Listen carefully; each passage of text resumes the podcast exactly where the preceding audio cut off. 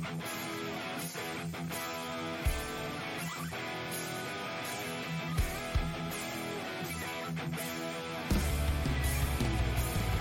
is Dave Bradshaw, and you're listening to Just Bring It, the Nerd Podcast.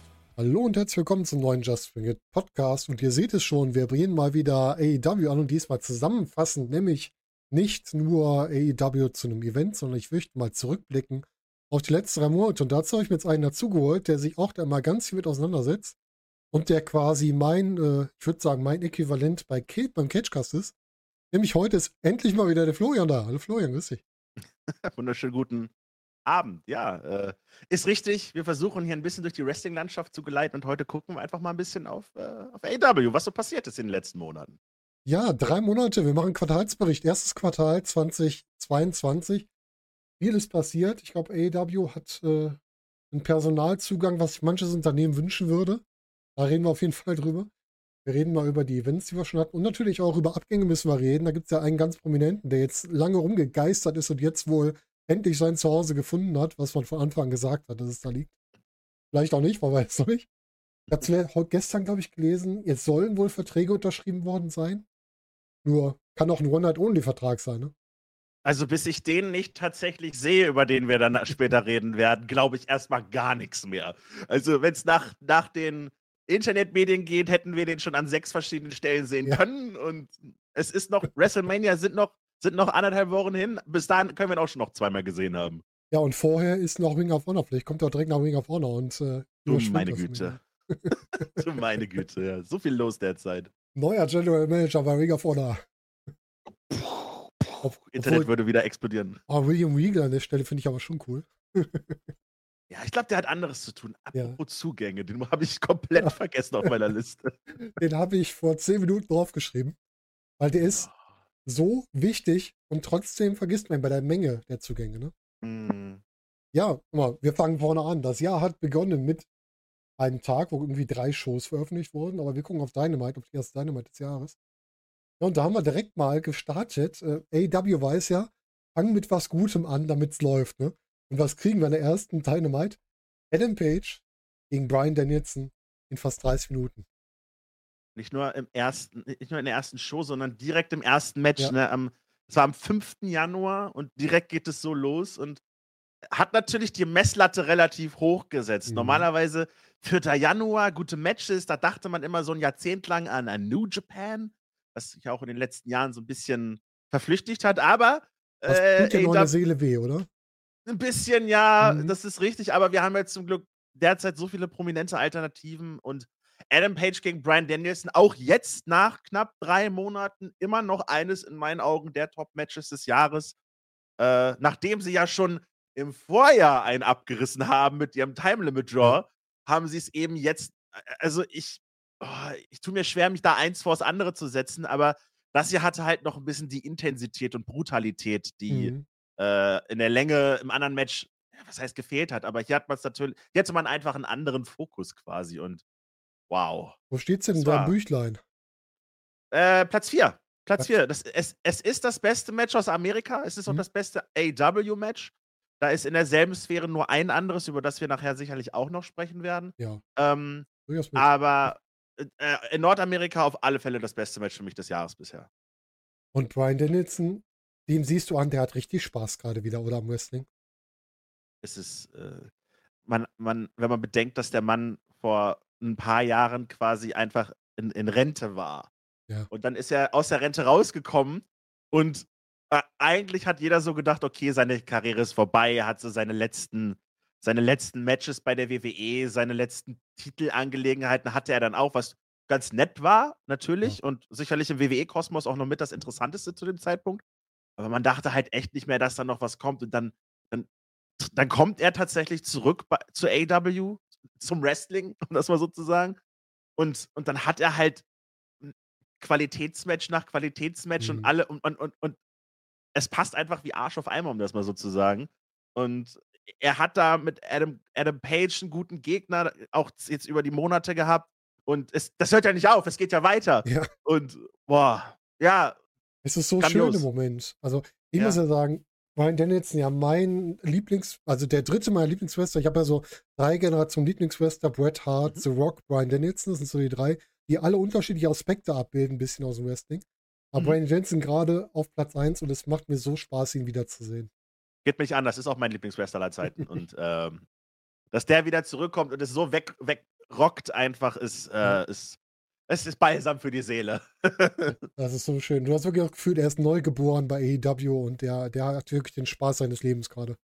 Total. Und, und, und so natürlich so ein Jahr anzufangen, ne, ist, äh, ist ein Brecher. Generell bei dieser Show, weil Mhm. äh, ist ja nicht nur, gut, wrestlerisch gesehen kam da jetzt nicht mehr viel ran. Der Main Event, der war sicherlich noch fantastisch, aber was den Main Event und ein anderes Match ja ausgemacht haben, waren ja, dass, dass Titel gewechselt oder neu ausgefochten worden sind. Ne? Wir hatten äh, das Finale des TBS Title Tournaments, Mhm. wo wir eben eine neue Titelträgerin auserkoren haben für den zweiten Damentitel. Und wir haben tatsächlich einen Titelwechsel für die Tag Team Titles gehabt, was natürlich komplett nochmal die ganze Szene durchge durchgemischt hat. Hast du den erwartet an der Stelle, dass wir den kriegen, den Wechsel beim Tag Team Titel?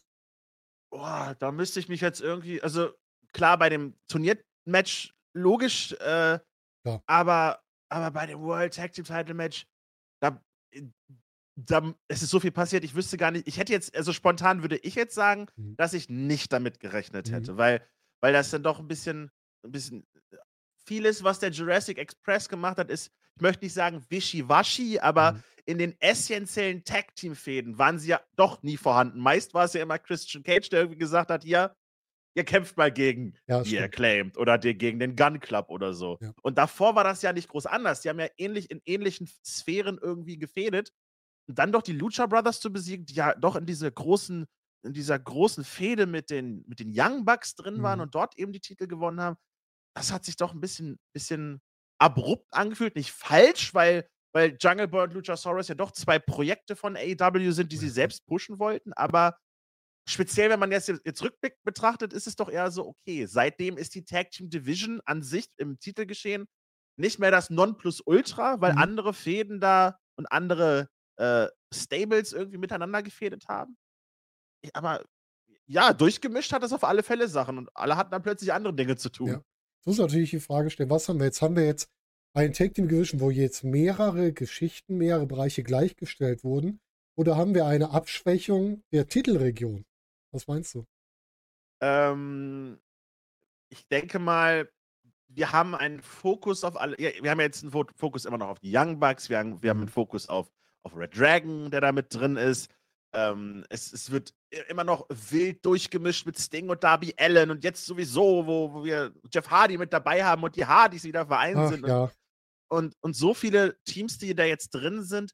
Ähm, ich finde es ganz gut, dass nicht immer das Top-Team, was in irgendeiner Art und Weise sowieso im Fokus von Storylines Mhm. steht, was die Young Bucks aufgrund all ihrer Fühler, die sie in jeder Historie gefühlt haben von ihrem Wrestler, die müssen nicht die Tag Team-Titel haben. Ich finde nicht, dass es abgewertet wird, weil gerade jemand wie Jungle Boy, der jeglichen Spotlight braucht als eine der, der großen Pfeiler der Zukunft, hm. finde ich es dann auch mal ganz gut, wenn sie eben nicht immer in den epischsten Fäden drin sind. Das ist ja auch etwas, was mit Adam Page nach seiner, nach seiner Jagd auf den Titel hat er ja erstmal Fäden, die relativ, das sind kurze Staffeln, sage ich Mhm. einfach mal so. Nachdem wir eine Storyline über drei Staffeln hatten, haben wir jetzt erstmal so Mini-Episoden und drei, vier kleinere Sachen. ja. Und damit total. bin ich voll zufrieden, muss ich gestehen, weil man merkt ja bei Jungle Boy, dass er noch nicht am Ende seines Entwicklungsprozesses ist und ihn jetzt quasi als Nonplusultra der Tech-Team-Szene darzustellen, wäre auch ein bisschen dann zu viel verlangt in meinen Mhm. Augen.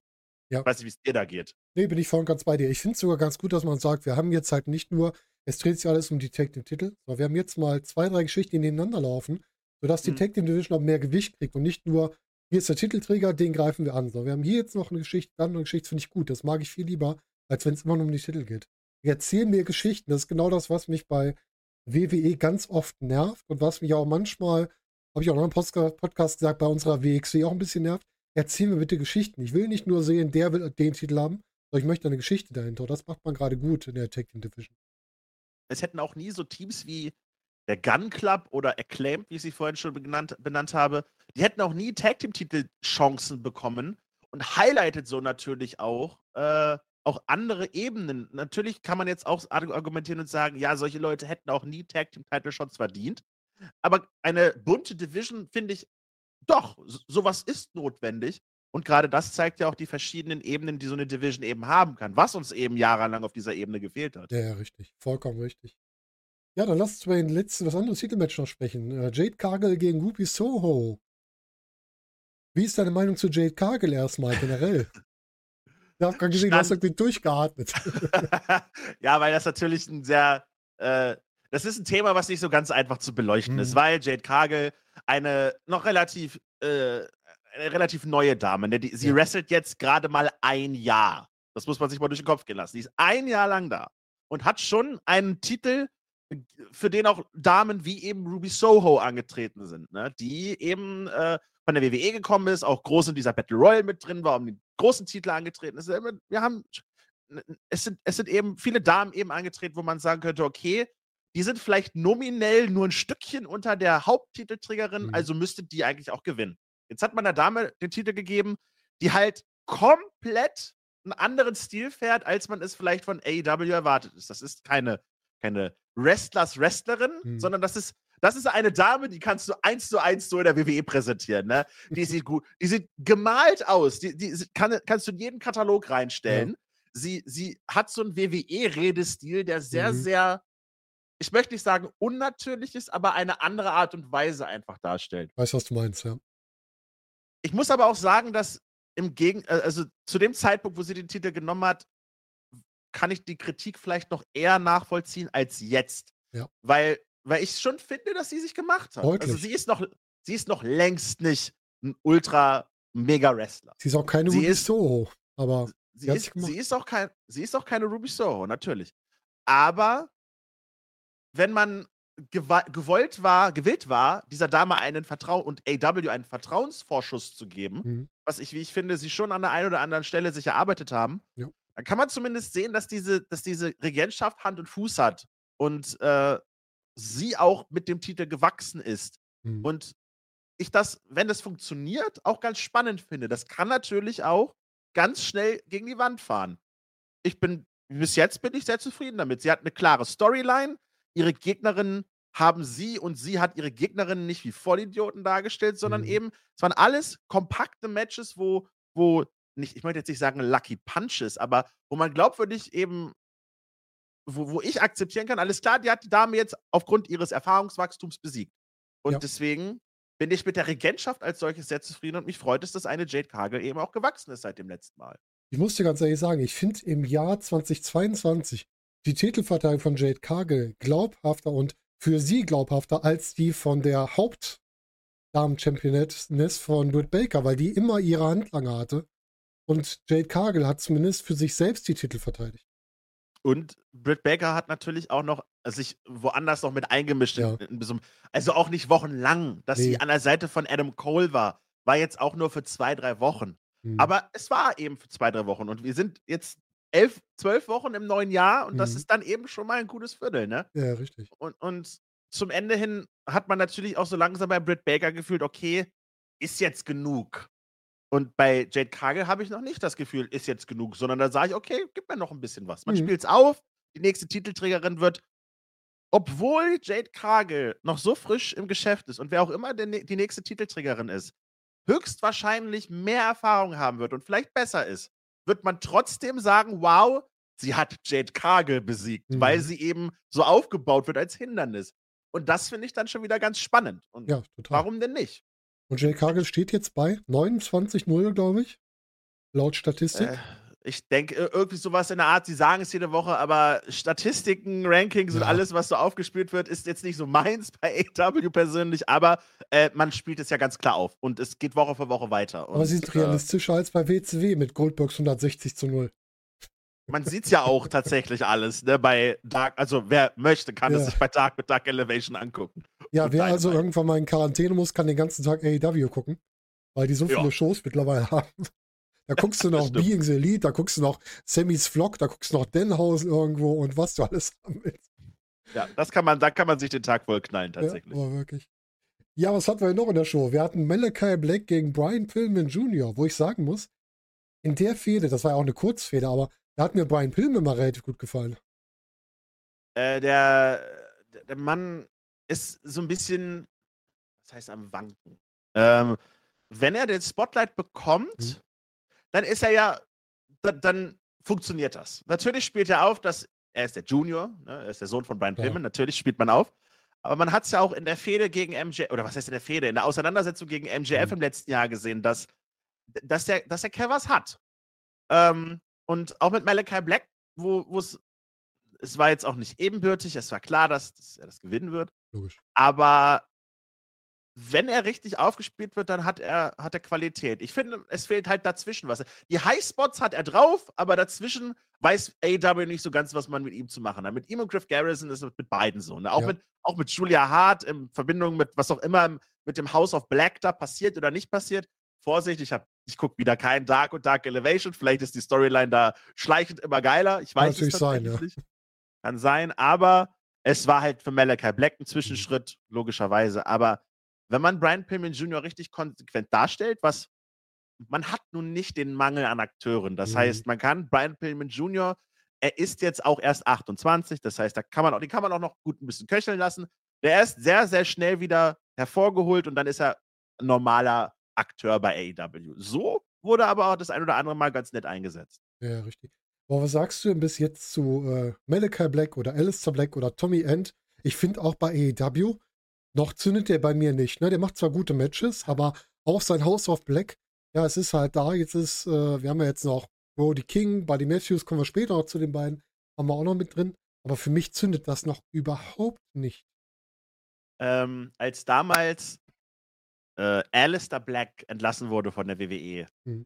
hat er ja, ich weiß nicht, ob du dich an diese berühmten Twitch-Streams erinnerst, wo er so seine Gedanken mal hat ein wenig äh, ausgebreitet.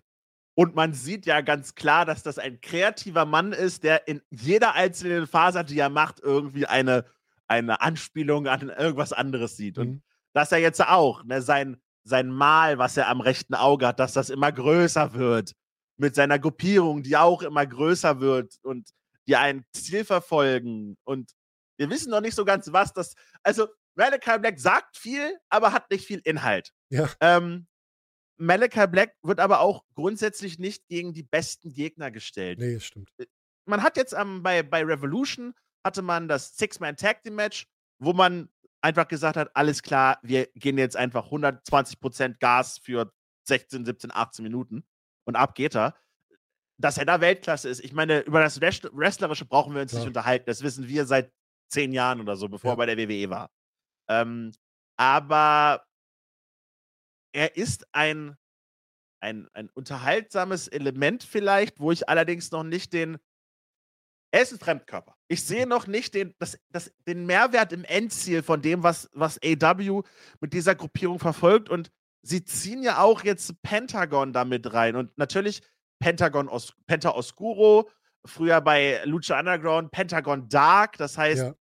da hat man natürlich, die Parallele hat man versucht aufzuziehen. Aber AW ist nicht Lucha Underground. Und wenn man dann noch äh, Alex Abrahantes hat, der sich eben da wie. Ne, du lachst. Lustig aus wie Karneval. Also, das ist ja, ne, äh, der, halt, der halt versucht, das Ganze zu untermalen, aber man ist ganz klar auf einer Linie zum, wie heißt es auf Neudeutsch, Cringe. Ja. Das war ganz hart dran. Und es hat immer mit Alistair bzw. Malachi Black zu tun. Mhm. Beziehungsweise mit dem, was aus den Fäden daraus wird. Und es ist, ah, es hat natürlich, man spielt natürlich die Cody-Geschichten an und das, was man mit, und dann mit Pack, was ja auch seit dem Debüt gegen Cody irgendwie immer aufgespielt wurde. Mhm. Dass das durchdacht ist, da brauchen wir gar nicht uns drüber ja. zu unterhalten, aber ob das so geil ist, ich bin da ganz auf deiner Seite, ich fühle es in der Zeit ja. nicht. Dass das, dass das, dass ich, dass die Männer im House of Black toll sind und die sich gut ergänzen und so, um Gottes Willen, braucht ja. man nicht uns drüber zu unterhalten. Aber so der Act an sich, da bin ich noch nicht drin. Mhm, ich auch noch überhaupt nicht. Sag mal, wann hat Pentagon eigentlich Cody die goldene Schaufel geklaut? Äh, die, die, liegt die, ganze die liegt die ganze Zeit unter dem Ring. So. Und, äh, und die hat er nicht, als Cody sich dann so langsam von, von dann gemacht hat, hat er sich überlegt, wem gibt er die goldene Schaufel jetzt? Und entweder er nimmt sie mit zur WWE, weil er sie selbst braucht, oder er gibt sie halt äh, Penta Oscuro, ja, die goldene Schaufel. Ich sag's dir, irgendwann zieht einer die Schaufel unterm Ring raus und dann hängt John Cena hinten dran. Könnt ihr jetzt schon dranhängen, wir können ihn ja nicht sehen. Ne? Ja, stimmt. Der lässt sich Ja, immer wieder aber- los. Diese Schaufel ist echt, äh, Mhm. die, wird sich durch AW ziehen irgendwie. Das ist so ein, so ein Running Gag wahrscheinlich. Was, etwas, was nicht funktioniert hat, was wir aber trotzdem einfach mal drin lassen. Ne? Ja, da, das und der Thron, der irgendwann wieder zerballert wird, wahrscheinlich. wieder von. Cody selbst oder so. Wenn Cody wieder zurückkommt. Ja, Ja, genau. ah, Mann. schön. Ja, da haben wir das Thema einmal. Und dann haben wir äh, zwei Leute, die gerade so im, im Beginn ihrer Fehde sind, quasi. Aber eine Fehde, die auf dem Weg abgeschlossen werden, die erste Niederlage für MJF, die im Zusammenhang mit CM Punk stand in dem Zeitpunkt. Und die Fehde mit CM Punk ist ja quasi so gerade, ja, ist die jetzt ausge, ausgelaufen? Ich würde sagen, ja, oder? Jetzt geht auch MJF Richtung Wardlow rüber, oder? ähm, heute, Spoiler, heute Spoiler. gibt, heute Abend ist Dynamite Mhm. und da wird CM Punk seine ersten Worte nach Revolution an die Leute richten. Mhm. Ähm, die Fehde ist vorbei. Also, CM Punk hat gewonnen. Man, sicherlich kann MJF irgendwie noch sagen, ja, du hast den Ring eingesetzt, äh, aber auch MJF hat ja jetzt andere Dinge zu tun und Mhm. be- beziehungsweise Wardlow wird doch andere Dinge mit MJF zu tun haben. Also ich denke mal, diese Fehde können wir zum jetzigen Zeitpunkt erstmal als auf Eis äh, gelegt betrachten. Ob Ja. die jemals wirklich vorbei sein wird, das weiß man bei AW noch nicht. Die, wer- da wer- die werden sicherlich noch oft Fäden wiederholen, auch was ja auch okay ist. Vollkommen okay. Ähm, aber, aber derzeit denke ich mir mal, ist das auf Eis. Wenn man überlegt, wie lange man ähm, Penny und äh, Page auf Eis gelegt hat und dann, was daraus geworden ist, wieder, meine Herren. Gerne Ja, wieder. man, man, man hat natürlich auch genug Bewegtmaterial, um. Es ist, es, es gibt in meinen Augen zwei unterschiedliche. Äh, man muss das unterscheiden zwischen die Fehde ist vorbei und die Fehde ist auf Eis gelegt. Mhm. Oder die Fehde ist vorbei und wird nochmal wieder aufgekocht oder die Fehde wurde bewusst erstmal nicht weitergeführt als Stilmittel. Und das hat man, das hat man ja schon bei Adam Page bewusst gemacht. Ja, Natürlich klar. auch mit einem, mit einem gewissen Realitätshintergrund, ne? Mhm. Ähm, aber Adam Page hat halt das damals dieses, dieses Multiman-Match verloren. Er hat keine Chance auf den Titel bekommen mehr. Mhm. Es war vorbei, also musste man das ja auch ruhen lassen. Ein Adam Ja. Page muss sich dann erst sammeln, damit er in der Battle Royale wieder sein, oder in der, im Ladder-Match wieder sein, sein, sein, Mhm. sein, seine Chance gewinnen kann. Und so wird das hier jetzt auch sein, dass, dass ein MJF halt verloren hat. Die Fragen sind alle beantwortet Mhm. und wir kennen das natürlich von Jahrzehnten des, der, der einzigen Mainstream-Promotion mit WWE, dass eben solche Sachen dann nicht vorbei sind. Ich glaube, diese Sache ist jetzt erstmal vorbei. Man, man, die nächste Woche möge mich total Lügen strafen, aber Oder erstmal glaube ich nicht. Du kannst ja auf ganz böse so Sachen machen, dass irgendwann mal Punk irgendeinen Titel hat und MJF dann wiederkommt. Keine Ahnung. Es gibt ja so viele Wege, was du machen kannst. Ja, unendlich viele. Das ist das Das Schöne. ist das Schöne. Ja, und Wardlow. Ich finde Wardlows Entwicklung überraschend. Als ich das erste Mal gesehen habe, hätte ich gedacht, ja, Big Man, äh, Türsteher, äh, Begleiter. Ich hatte direkt Diesel im Kopf. Ich bin jetzt ganz froh, dass Wardlow besser ist als Diesel. Was denkst du? Erinnerst du dich noch an die ersten Videopakete von Wardlow, Ja. wo er auf dem Parkplatz irgendwelche Leute verdroschen hat und Mhm. er einfach, ja, relativ profillos eben mit, und, und alle dachten sich so, oh, das ist also AWs Vorstellung von, wir bringen mal jemanden rein, der nicht normal aus dem Independent-Bereich gekommen ist.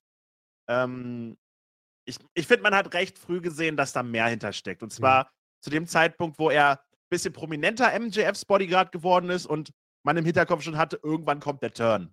Und man eben sich mehr für diese Storyline interessiert hat. Und ich denke, da, das, meine, das läuft ja jetzt auch schon seit, seit einem Jahr mindestens, also Ja. mit der ganzen Inner Circle-Geschichte und, und was dahinter noch alles lief. Ne? Ich habe jetzt auf Social Media heute gesehen, dass, dass es jetzt irgendwie anderthalb Jahre her ist, seitdem, seitdem es diese Musical-Einlage von MJF und Chris Jericho So gab. das Ok- schon. Im Oktober 2020 war das.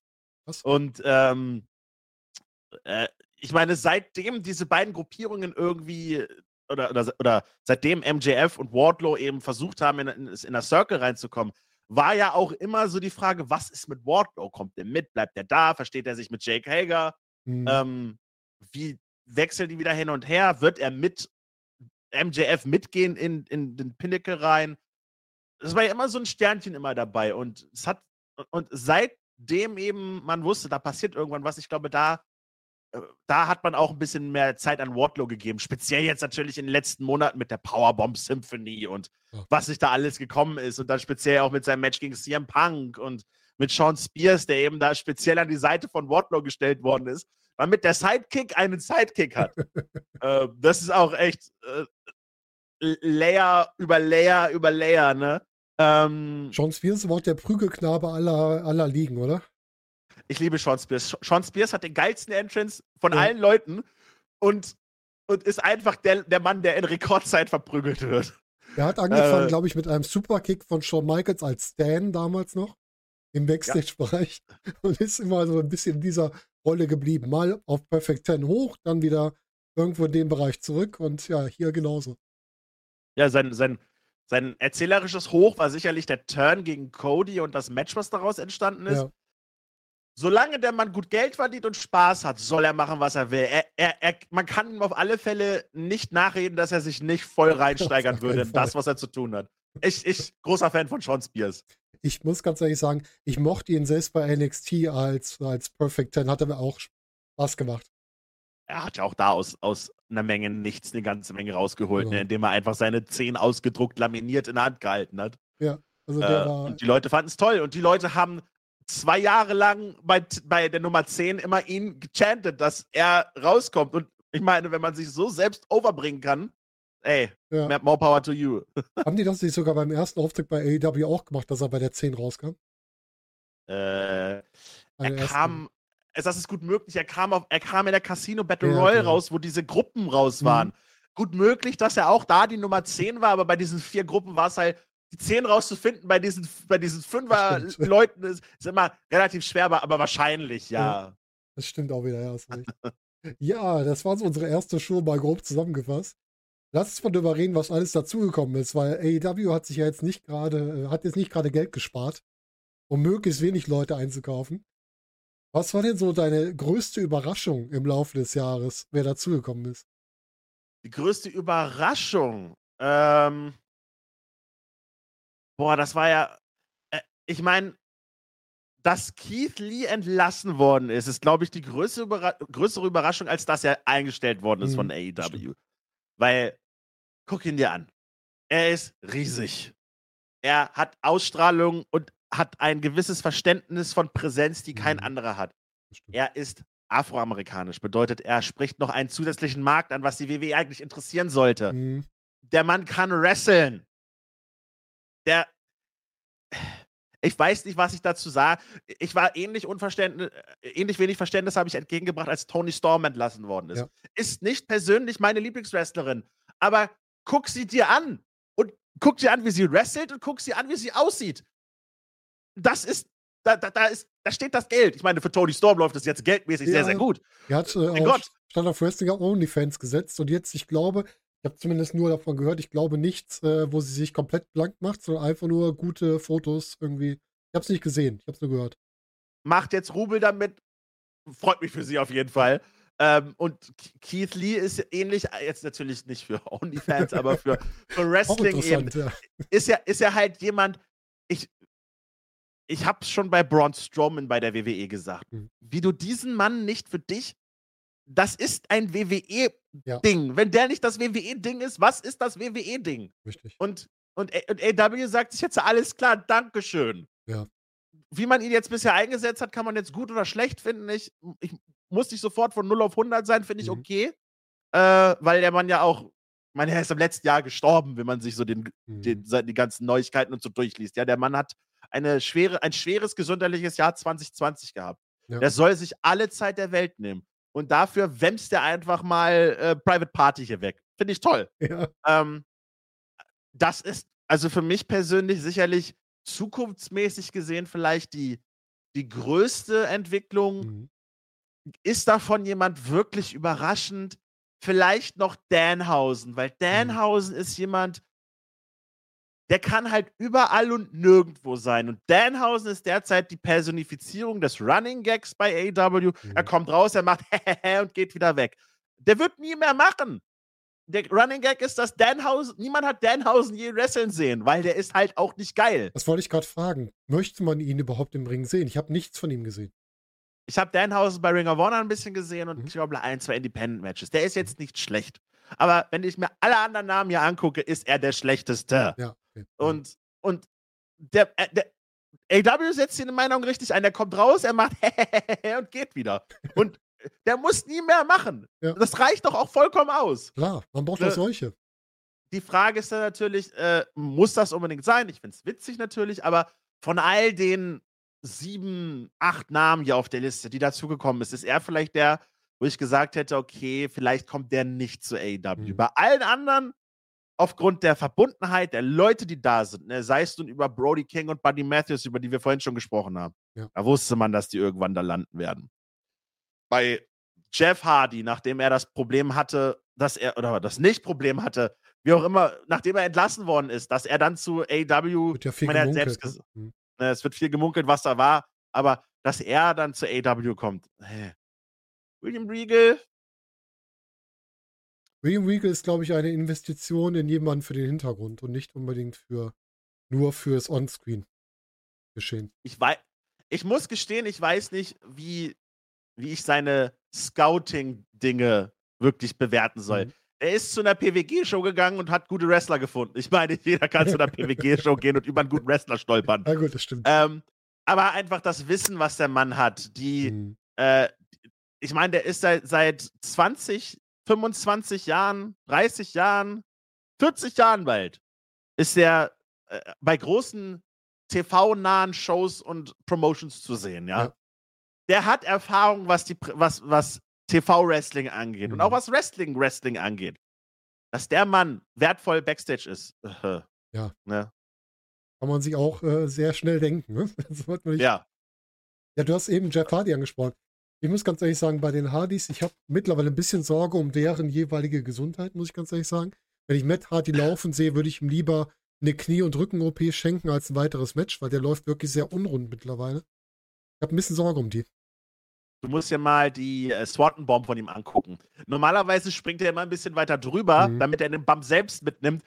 Das ist ihm egal. Mittlerweile, oder vielleicht ist es auch besser so. Vielleicht sagen sich die jungen Wrestler, Alter, Jeff Hardy macht mich platt. Ja. Bitte tu dir nicht weh.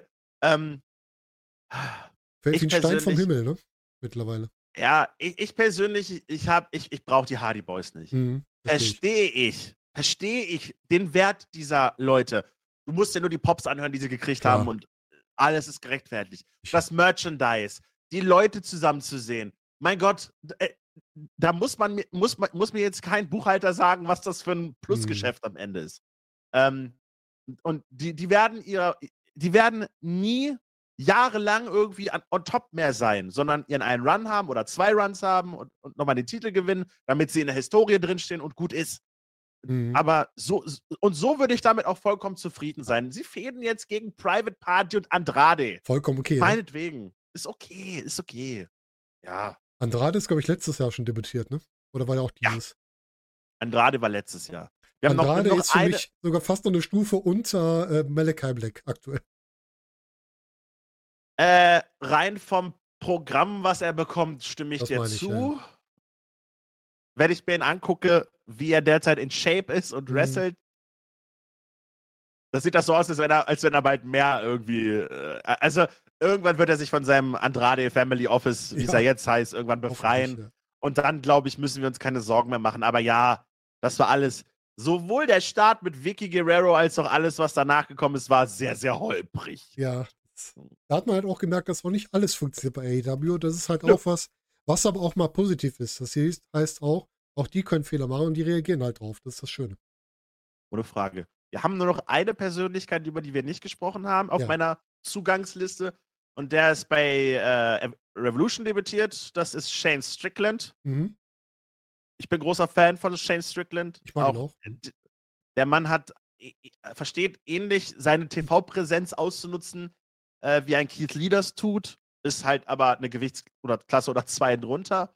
Nichtsdestotrotz ein sehr, sehr spektakulärer Wrestler Mhm. und äh, mindestens für die Mid- und Uppercard was mit, mit Potenzial noch nach oben. Ja, Äh, das ist auch so eine Verpflichtung, die jetzt vielleicht noch nicht so unglaublich zündet und wo sich einige Leute sagen, warum holt ihr den tatsächlich? Mhm. Warum lasst ihr den nicht irgendwo anders wresteln? Äh, ich bin eigentlich sehr zuversichtlich, dass das die richtige Entscheidung war, sich den zu holen. Vielleicht darf der auch demnächst eine Zeit lang woanders wresteln. Wenn man dann bei AEW nichts hat. Man hat ja noch so eine Kleinigkeit jetzt investiert. Das ist auch Zugang, ja. ja. ja, aber da kommen wir noch nicht hin. Ja, du hast recht. James Strickland, ich mochte ihn schon als Killshot bei Lucha Underground. Selbst da hat er mir schon gefallen. Ja. Fand ich sehr cool. Ja, also der, er treibt sich auch schon jetzt mittlerweile ein gutes Jahrzehnt hier überall drumherum. Auch in Europa war er ja zu sehen. Ähm, äh, dass da, dass er auch eine ganze Menge dazugelernt hat, auch bei der WWE. Mhm. Ähm, ich denke, das ist eine gute, das ist ein guter Wrestler mit sehr vielen Inspirationen, die er sich schon holen konnte. Ähm, das, der wird seinen Weg gehen, da bin ich fest von überzeugt. Ja. Man muss natürlich auch immer sagen, wie viel uns die WWE auch mit vielen Sachen nervt, dass die Leute da was dazulernen, das merkt man immer. Wenn wir uns einfach angucken, gucken wir mal auf unseren Axel Tischer hier in Deutschland. wie der war vor der WWE und jetzt. Da liegen ja auch noch mal einige Kilometer dazwischen. Ja, und auch was er nach der WWE sich dann noch an, an, an Shape dazu ja. geholt hat und an Können, äh, an, an, auch, auch an charakterlicher Finesse quasi. Äh, dass, dass man da Sachen dazulernt, das, das muss man sich bitte auch, äh, auch jeglicher Abneigung der WWE gegenüber und der Frage über die Daseinsberichtigung, warum gewisse Wrestler noch lernen müssen. Mhm. Aber dass sie die, die Musik zwischen den Noten da noch lernen, das TV-Präsenz und richtig mit der Kamera spielen und, und solche Geschichten. Und allein mit gewissen Leuten, die als Trainer da angestellt sind, sich da noch eine Note von abzugucken, da, das ist speziell für Leute, die schon an vielerlei Ecken Wrestling gelernt haben, sicherlich sehr, sehr wertvoll. Ich weiß aber nicht, ob das als einzige Schule quasi, die man durchläuft, so erfolgreich sein mhm. muss. Man sollte, glaube ich, auch da mehr als nur die eine sehen, hast du recht. Das ist grundsätzlich, glaube ich, wichtig. Richtig. Wann ist denn Jay Lethal dazu gekommen? War das auch dieses Jahr oder das letztes? Jay Lethal war letztes Jahr. Jay Lethal war, war ja. Pay-Per-View, ne? Mit dabei. Jay Lethal war, ist ja nicht im Rahmen von Cody dazu gestoßen bei AEW. Oh, es war auf alle Fälle letztes Jahr. Ich weiß nee, gegen Sammy, das war gegen Sammy Guevara. Du hast recht, er ist nach seinem Titelgewinn, meine ich, dazu gekommen. Äh, er hat ihn direkt rausgefordert, ne? Richtig, er ist da rausgekommen und dann hatten sie eben ihr TNT-Title-Match im November. Du hast absolut recht, genau. Ja. Da ist er dazu gestoßen. Dann hatten wir einen Kurzauftritt von Jay White irgendwann mal. Da wurde, damit Tony Khan nochmal sagt, ich habe die, die Tür nochmal aufgemacht. Ne? Hat Jay White mal für zwei Shows, glaube ich, reingeguckt. Wo ist Jay White derzeit nicht? Also, ja. ich meine, der ist bei Impact in den Top-Storylines und der ist bei New Japan Strong in der Top-Storyline. Äh, Klar, ist okay, ja. ist doch toll. Er kommt für ein Match rein, er zeigt, wow, geil, da ist Jay White, awesome und fertig ist. Und ja. damit weiß man, das kann nochmal passieren und gut ist. Also kann ich voll mit leben. Auch so ein Typ, wie der sich entwickelt über die letzten Jahre, wenn man den von Anfang an mal gesehen hat. Ich habe ja nie viel New Japan gesehen, aber Jay White habe ich schon mal am Anfang gesehen. Und was am Anfang da war und was heute da war, das ist auch schon mal eine Welt dazwischen.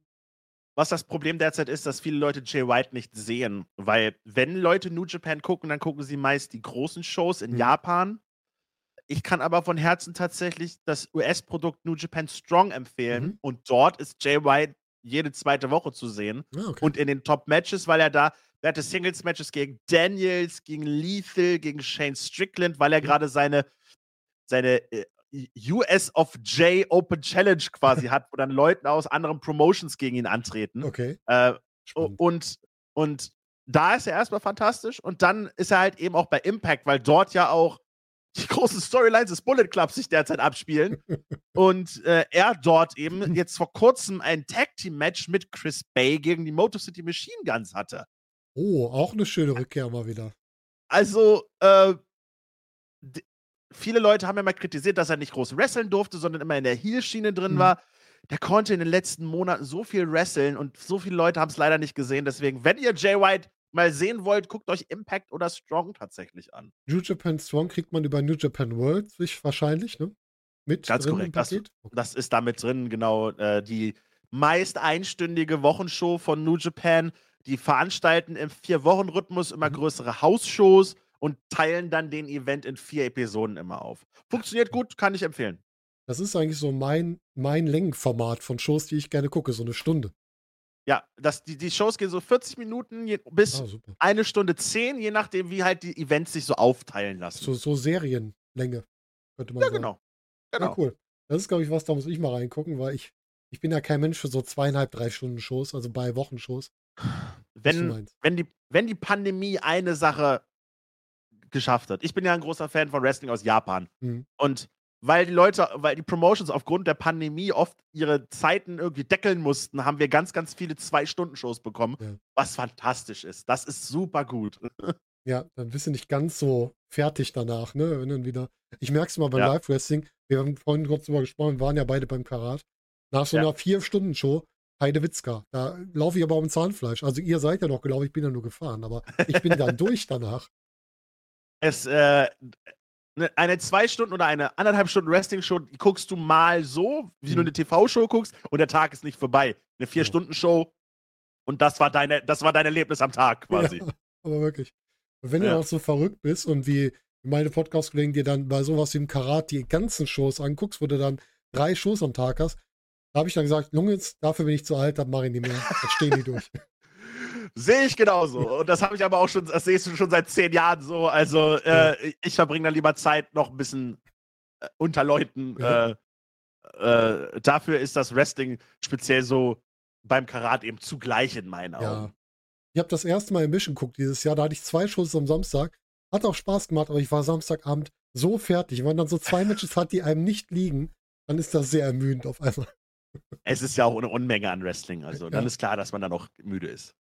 Ja, das ist echt so. Ja, gut, da haben wir die, den äh, guten Jay White auch kurz angesprochen. Mercedes Martinez ist mal wieder da. Die taucht ja auch immer mal wieder auf. Hatte kurz Ja, was zu tun.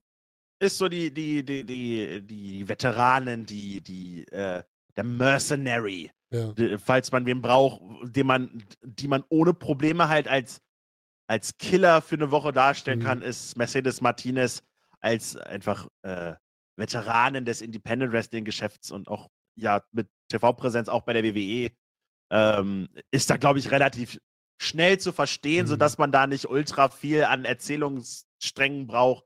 Ist auch gut so, kann man machen, Genau. hat nicht wehgetan.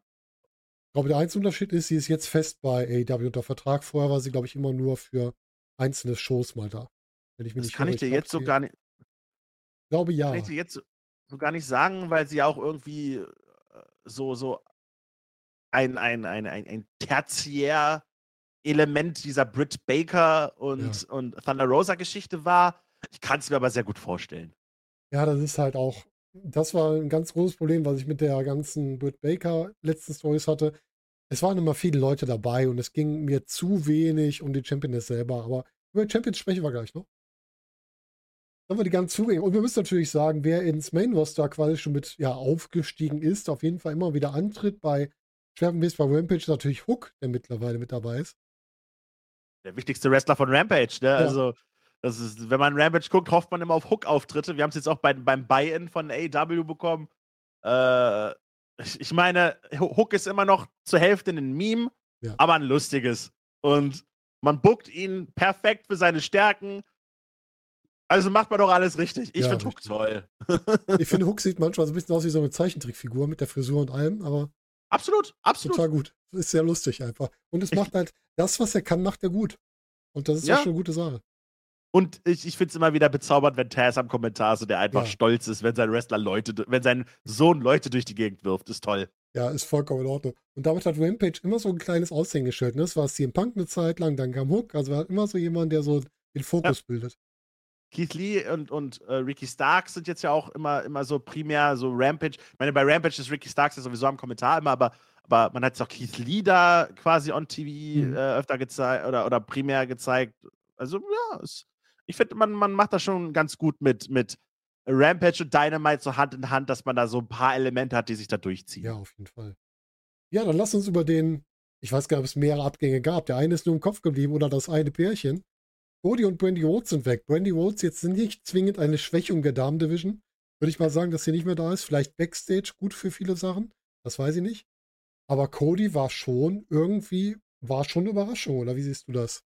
Naja, eine Überraschung war es sowieso. Natürlich hatte man schon ein paar Wochen zuvor die ersten Gerüchte, dass da Mhm. irgendwas im Busch ist.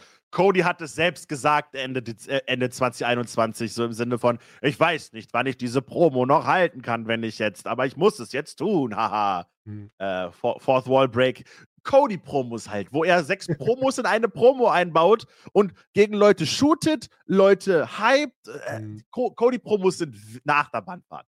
Ähm, dass er tatsächlich gegangen ist, ist natürlich aufgrund seines, seines Status bei AEW. Er, er war EVP, er war Gründer, er war ein, ein großer Eckpfeiler und, und Initiator des Ganzen ja auch. Schon über Jahre hinweg eine der Figuren, die da eben viel mit hereingebracht hat in die Promotion.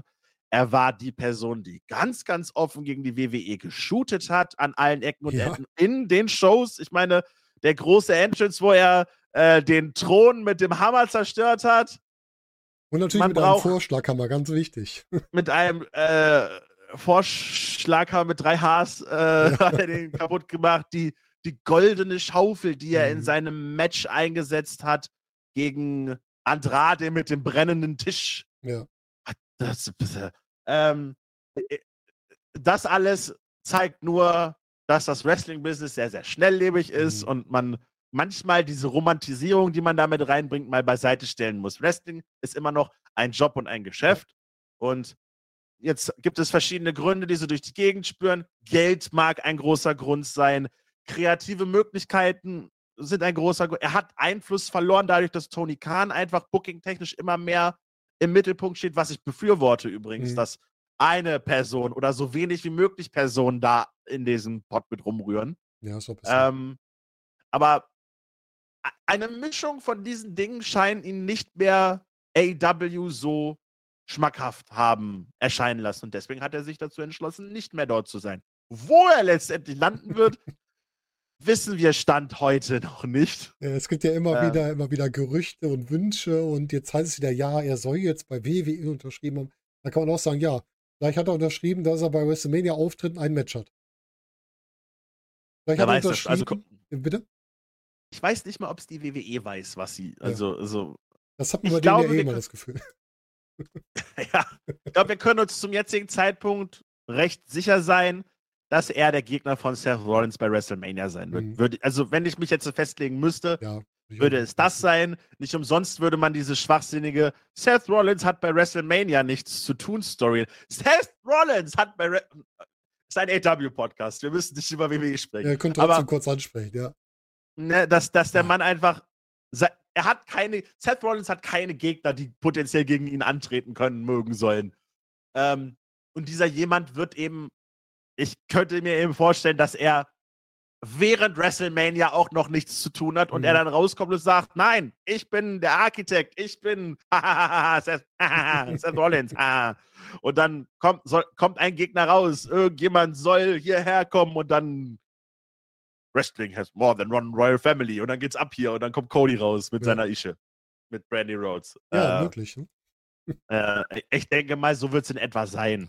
Ja, Ähm, möglich. Ich glaube, können wir auch vorstellen, dass was bis Mania zieht und vorher gar nicht offenbart. Zum jetzigen Zeitpunkt, ich meine, man hat nur noch eine Raw-Ausgabe bis WrestleMania. Das ist relativ kurz. Ähm, jetzt wäre es doof, ihn noch vorher zu bringen. Jetzt Ja. soll man, wenn man Momente erzeugen will, und das ist nun mal das Geschäft, in dem sich die BWE derzeit befindet, dann, ähm, dann wird das eben, da muss man das jetzt so machen. Jetzt muss man diesen ersten Auftritt sich auch aufsparen. Und jetzt kann man es auch machen für diese eine Woche, um Ja, Gottes klar. Willen. Mein Gott, was soll das Ja. denn? Aber leider hat die WWE öfter mal das, das Verlangen, Sachen früher rauszugeben, als es notwendig ist, wie zum Beispiel, wer hat Platz 30 im Royal Rumble oder sowas, was man auch nicht vorher verraten muss, dass man Ja, und, andererseits, kann. und, und andererseits traut man sich nicht, Via Mahan zu debütieren zu lassen. Und dann, vielleicht ist, also er wurde jetzt für Raw angekündigt nach WrestleMania. Mal gucken, ob es tatsächlich passiert. Ja, der ähm, macht das wie Emma Lina, debütiert und sagt, ich kann das so nicht machen, ich gehe wieder. Unglaublich, äh, unglaublich. Ja, aber Cody ist nun mal ein integraler Bestandteil Ja. von AW gewesen, vor und hinter den Kulissen.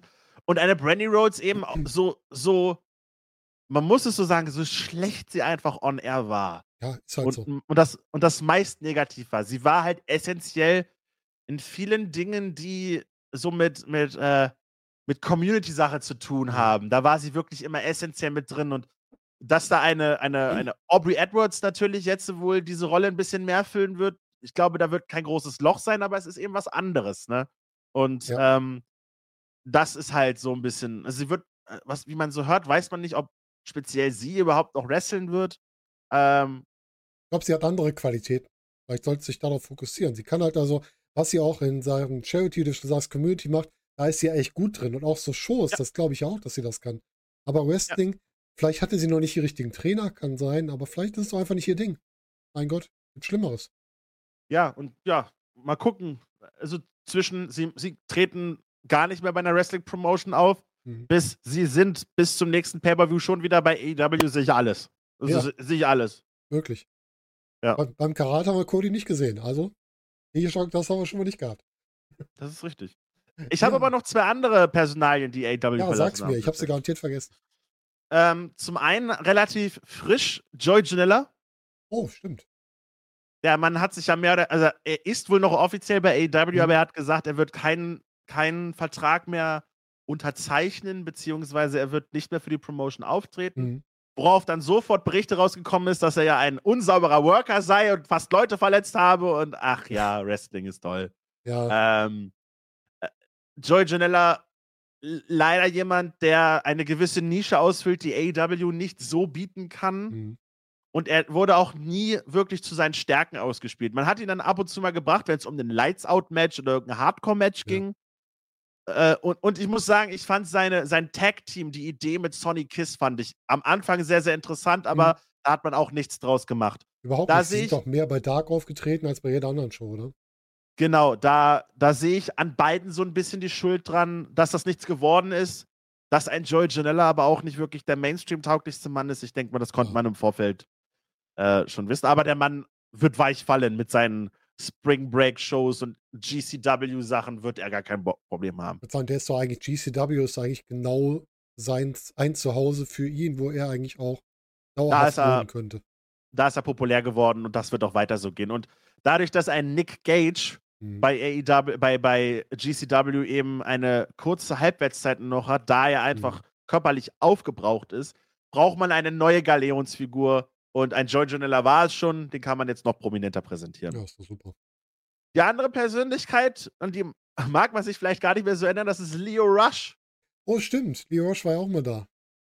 Leo Rush war ja nicht mehr wirklich präsent und gesehen seit diesem ganzen Falling Out rund um Silvester mit Big Swole. Ja, ja. wo es ja dann diese, diese, äh, dieses sehr, sehr offene Falling Out gab mit, mit Big Swole und Tony Khan, der dann auch gesagt hat, ja, sie war eh kacke, quasi. Ähm, Das war auch nicht so Was? geschickt. was diplomatisch unglaublich doof war, ähm, da muss man gar nicht drüber reden. So, so, so, so ein sehr, ich Tony Khan auch mag, Mhm. manchmal soll er halt auch einfach die Klappe halten. ähm, und da hat sich ja dann auch ein, äh, ein, ein Leo Rush so ein bisschen mit eingefügt. Das war am Anfang des Jahres. Und dann konnte man sich nicht mehr mit ihm mit dem Vertrag einigen Mhm. und dann ist er es halt auch so leise abgetroppelt. Leo Rush jetzt auch eher so bei Strong zu sehen und bei anderen Independent Mhm. Promotions. Also der auch er wart nicht vergessen, aber nicht mehr bei EW tatsächlich. Vollkommen vergessen, dass er da war. Aber gut, dass du es nochmal sagst. Also der ist doch auch dotiert bei irgendeinem Event. War der nicht auch im Leather-Match mal mit drin? Der war in der Casino Battle Royale Ach, mit Battle drin, Royale. die Jungle Boy gewonnen hat. War er der Joker. Ah, da war das. Ja, stimmt. Jetzt, wo du es sagst. Ja. Genau. Und ja, er hatte dann seine ganze Fehde mit Dante Martin und dem Team Taz quasi, wer ja, wo Dante Martin zu Team Test kommen sollte und er dann auf der anderen Seite und ja. Jetzt ja, und wieder. Dante Martin dann hin und her geho- gehopst ist und ja, und dann war Lee Rush auch nicht mehr so wichtig. Oh wei, oh wei, ja. Das sind unsere Abgänge. Jetzt kommen wir zu den mich mitwichtigsten Leuten. Gott sei Dank nicht nur wichtig, sondern zu den Champions. Wir haben über Jade Cargill, glaube ich, schon genug gesprochen als TBS-Champion. Hier haben wir auf der anderen Seite TNT-Champion. Vor kurzem noch Sammy Guevara. Und jetzt äh, Scorpio Sky. Wir haben auch angefangen mit Cody Rhodes, muss man sagen, weil Ja. der hat ja, der hat ja den Titel dann äh, verloren äh, am 26. Januar in diesem Ladder Match, in Mhm. dem äh, Title versus Title Unification Ladder Match. Stimmt. Ja. ähm, wo er ja einen Monat nicht zu sehen gewesen ist, aufgrund von, äh, war es Corona, aufgrund von Verletzungspause, was auch immer das sein mag, wo ein Sammy Guevara dann den Interims-Title gewonnen hat Mhm. von, von Dustin Rhodes. Und, oder gegen Dustin Rhodes in diesem Ja. Eliminator-Match. genau. Ähm, und dann, dann hat eben Sammy Guevara bewiesen, dass er der bessere der beiden Champions war und eben in Codys, war das Codys letztes Match? Es war Codys letztes Match, Glaube ich, ja Mhm. Äh, das erste Match von AW und das letzte Match in Codys, äh, Codys AW-Karriere bis jetzt eben beide Sammy Guevara gegen Cody Rhodes gewesen. Ja, und da hat, Sammy, da hat Sammy das Ding gewonnen, konnte seine Marke dann wieder setzen, was er ja eigentlich durchgängig getan hat, äh, bis jetzt letzten Mittwoch, Mhm. wo, äh, ja, knapp ein Jahr nachdem er sein Face of the Revolution Ladder Match gewonnen hat und ein anderes Face of the Revolution ja gekürt worden ist, hat es tatsächlich Scorpio Sky geschafft und äh, ja, ist jetzt das Gesicht der Ja. TNT Division und Champion. Ah, Da hätte ich mal nicht mit gerechnet, so auf den ersten Blick. nö. Äh, anscheinend war es ja geplant. Ja. Äh, ich mag Scorpio Sky Mhm. sehr. Ist ein sehr, sehr guter Mann. Ähm, jemand, der besonders in den letzten Jahren auch wieder irgendwie au- aus dem Loch rausgeklettert ist, was man eigentlich schon so ein bisschen nach, nach den frühen 2000ern, wo er durch PWG geturnt ist und Mhm. hier und da zu sehen gewesen ist, kam dann diese ganze SCU-Geschichte, wo er nochmal richtig Popularität mit Frankie Kazarian und Christopher Daniels gesammelt hat. Und dann ist diese SCU-Geschichte vorbei und gleichzeitig ist Scorpio Sky erst in dem Face of the Revolution Ladder Match, gewinnt das Mhm. und dann verliert er das Titelmatch und schließt sich mit Ethan Page zusammen.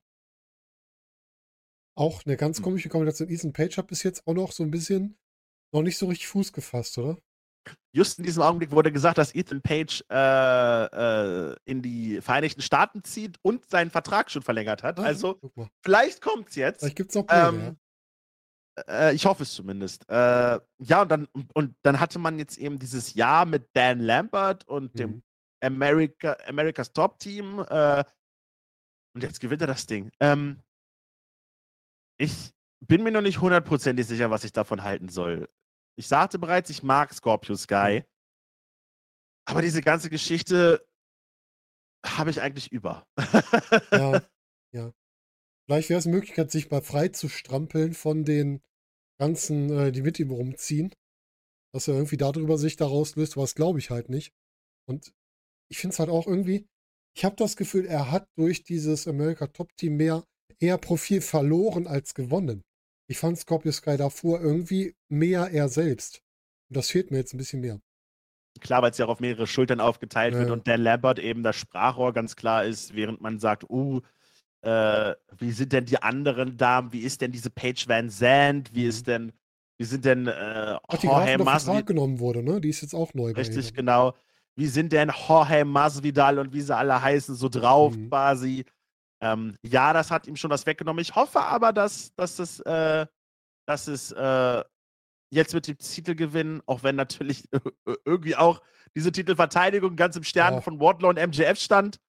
Ich habe noch nie einen Titelträger aus meiner Sicht so, ich habe noch nie einen gesehen, der so geopfert wurde in einem Match für eine andere Storyline.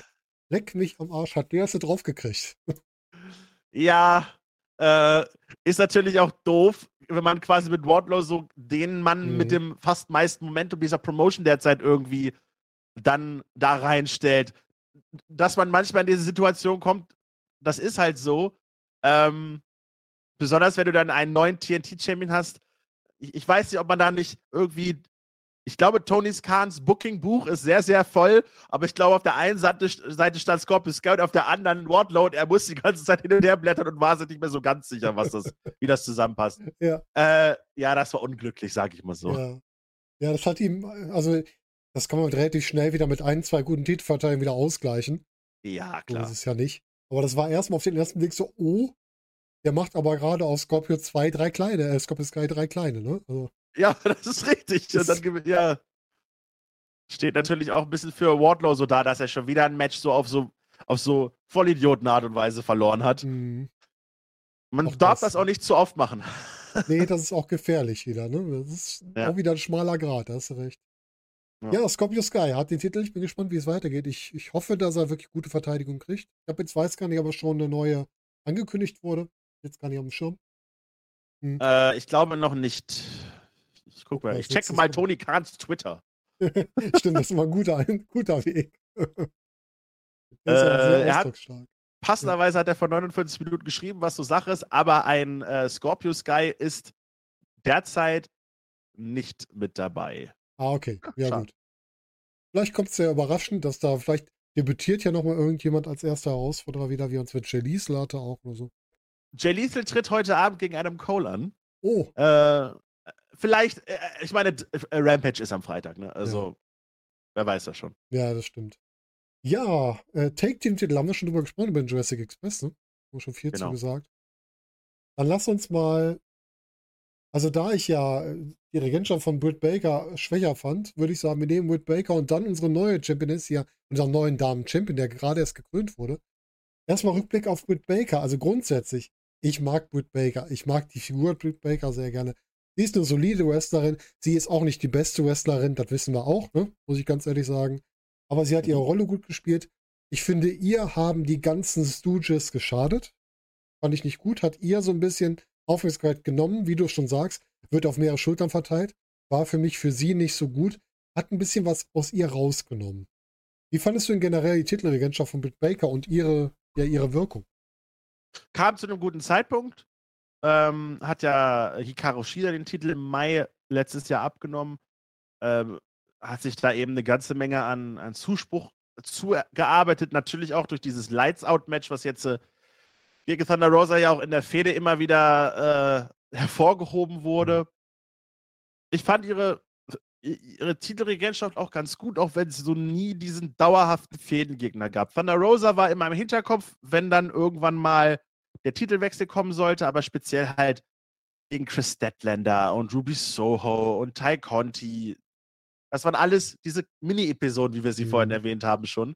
Ja. Ähm, mit allerdings mehr so dem, dem, der Präsenz, ja, Britt Baker ist halt, ist halt total toll. Was, Ja. wo ich auch größtenteils zustimme, aber am Ende ist es dann zu viel geworden mit, okay, wie können wir Thunder Rosa noch mehr gegenstellen? Ja, da kriegt dann, da kriegt Britt Baker neben der Dame, die sowieso eingreift, dann noch, noch Muskeln und noch mehr Muskeln mit Mercedes Mhm. Martinez dann auch noch.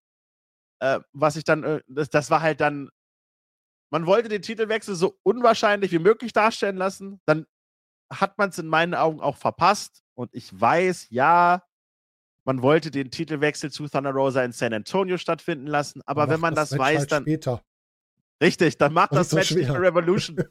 macht das Match nicht bei Revolution. So hat man es ein bisschen verkackt in meinen Ja, Augen. Richtig. Das Match war halt auch echt nicht gut bei, bei Revolution. Das war ein Lückenfüller. Das war kein ernstzunehmendes Titelmatch, finde ich. Ja, sehe ich genauso. Ähm, das war. Ja, äh, das, das hinterlässt dem Ganzen noch so einen bitteren Beigeschmack. Ins, insgesamt fand ich das eine gute, unterhaltsame Titelregentschaft über dieses, diese ganzen, über das ganze fast Jahr hin. Mhm. Äh, aber Thunder Rosa ist die absolut richtige Titelträgerin jetzt und äh, jetzt bin ich gespannt, was da kommen wird. Ich auch. Ich bin gespannt, was man jetzt aus ihr macht und was man da jetzt erzählt und hm, mal schauen, was da jetzt so kommt. alles ist offen, ne? Äh, Sie hat irgendwie nie diese brutalen Fädengegner und äh, Historien mit anderen Leuten. Das heißt, da, da hat man tatsächlich eine komplett äh, blank, blanke Tafel, die man füllen kann. Mhm. Muss man aber auch füllen erstmal. Ja. Und das ist in der Women's Division und in den Women's Divisions, die man hat, nicht ganz so einfach bei AEW. Ja, stimmt. Da hat man eh ein bisschen, man hat da so ein bisschen Erzählprobleme auch wieder, ne? Ja, das stimmt leider. Das aber vielleicht, vielleicht kommt da jetzt wieder mehr. Ronda Rosa habe ich jetzt als gute Wrestlerin kennengelernt. Ich bin mal gespannt, wie gut sie als Champion ist. Wie gut das also auch ist, wie gut sie dann sich äh, darstellen kann und sowas. Mal schauen. Auf jeden Fall. Schauen mal. Ja, und dann haben wir noch äh, auf der Gegenseite natürlich Adam Page. Muss man da irgendwie was groß zu sagen? Der Mann hat bis jetzt in meinen Augen äh, einen Banger nach dem anderen rausgehauen. Also seine Danielson-Matches nach seinem Titelgewinn gegen Omega, das Lance Archer-Match, das Texas Death-Match war wieder eine ganze eigene Marke. Mhm. Mit Adam Cole hat er sicherlich ein kontroverseres Match rausgehauen, wenn man NXT-Stil mag oder nicht mag. Das Ja. war wieder seine ganz eigene Note. Das gegen Dante Martin fand ich ganz cool. Mhm. Also, der Mann wächst tatsächlich mit, seinem, mit seiner Regentschaft auch immer weiter. Ja. Und ich sehe da noch eine Menge Erzählpotenzial, was bei Face Champions immer so ein bisschen die Gefahr ist, dass irgendwann die Fans sich satt gesehen haben und Mhm. dann gegen diese Person turnen. Das sehe ich bei Adam Page tatsächlich noch gar nicht. Der Mann hat eine unglaubliche, wie heißt es schön auf Englisch, Relatability. Mhm. Der Mann hat einen Schmerz, der Otto Normalzuschauer verstehen kann. So, Ja. Ja, der kämpft mit genau denselben Problemen wie wir. Ein bisschen Selbstängste, mit, mit, mit Phasen, wo auch er down ist und wo auch er keinen Bock hat auf die Scheiße, ne? Und, und dann haut er eben, aber sagt er aber, nee, ich lass mich nicht unterkriegen, ich, ich bekämpfe halt meine Dämonen. Und da, damit hast du wen, der, der sehr, sehr äh, zugänglich ist. Und ich glaube, damit kann man eine, ganz, eine ganze Weile wirklich gut fahren. Ich glaube auch. Ich glaube, Adam Page. Ich hätte es mir am Anfang, als ich ihn das erste Mal gesehen habe, ich habe ihn auch irgendwann, da war er ja bei New Japan, wo war er vor? War er bei Ring of Honor oder bei Impact? Wo Ring of Honor. Gesehen? Ring of Honor. Als ich Ja. ihn da gesehen habe, habe ich doch gedacht, okay, die Rolle ist Banane. Da hatte er noch, glaube ich, noch der Hangman mit dem Strick immer, und er war mit dem Strick unterwegs. Adam Page war ja war damals bei The Decade mit BJ Whitmer, Mhm. Roderick Strong und Jimmy Jacobs und Mhm. ist dann äh, ist da halt der Young Boy quasi gewesen und ist dann zu New Japan gewonnen, wo er dann den Hangman-Titel bekommen hat. Und aus Hangman, weil er ja beim Bullet Club war und dort ja jeder irgendwie seine Rolle hatte, ne? Du hattest den Cleaner, Ja. äh, du hattest den, den Sniper, du hattest halt diese ganzen Militärrollen Mhm. so ein bisschen und hattest du verteilt und da hattest du den Hangman und aus dem Hangman hat er ja dann quasi dieses Semi-Cowboy-Gimmick quasi Mhm. gedreht. Ähm, aus kaum dem funktioniert. AW hat damals den komplett richtigen Weg gewählt, nicht Adam Page zum ersten Champion zu machen, sondern Chris Jericho. Das war, das war Gold wert. Und äh, jetzt erntet man dieses Gold. Und, und Adam Page ist derzeit einer der besten Big Match Wrestler auf dem Planeten, wie ich finde. Mhm. Kriegt natürlich auch gute Gegner, aber ey, das muss man auch dann mal so hinstellen. Du Ne? musst mit denen auch ein gutes Match machen. Selbst wenn die gut sind. Dass, dass man auch gegen Brian Danielson nur so Lala-Matches zeigen kann, haben wir zum Schluss auch bei der WWE gesehen. Ja, leider, leider, leider, ja, das stimmt. Aber Adam Page wirklich, muss ich sagen, hat mich jetzt sehr überzeugt. Es macht Spaß, ihn zu sehen. Und wie du schon sagst, man kann mit ihm komplett, wir bleiben ein bisschen im, im Denglisch, ne? Connecten kann man ganz gut mit ihm. Ja. Das heißt, du hast halt jemanden, wo du sagst, der ist auf meinem Level, der ist auf meiner Ebene, der, den verstehe ich, weil er halt, der ist wie eine gute Serienfigur geschrieben. Du kannst Verhaltensweise verstehen, die er macht. Und Deswegen- du hast noch so viele lose Enden quasi, die du noch. Äh, Ja. Ich meine, er, er muss nur im Ring mit den Young Bucks und Red Dragon stehen und Mhm. nur und die Blicke nur austauschen. Und du weißt genau, oh, das haben wir gesehen, die hatten was, ne? Und was passiert da? Und, Ja. ah, und hier und da und, und, und, und Bretter voll mit Storyline-Ideen füllen. Ja. Und äh, da, da erwarten uns sicherlich noch ganz, ganz viele andere spannende Richtig. Dinge. Ich glaube, wir haben den bei Neuzugängen Kyle, O'Reilly unterschlagen. Der war auch dieses Jahr, oder? Oder war der auch schon letztes? Nein.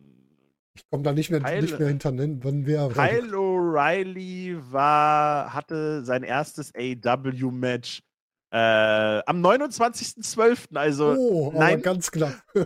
nein, er hatte nicht. Also wahrscheinlich ist er eine Woche oder zwei Wochen vorher Ja. dann irgendwie mal Backstage oder er hatte, hatte dann seinen Eingriff, wo er dann eben ja, ja. äh, für Adam Cole den Save gemacht hat.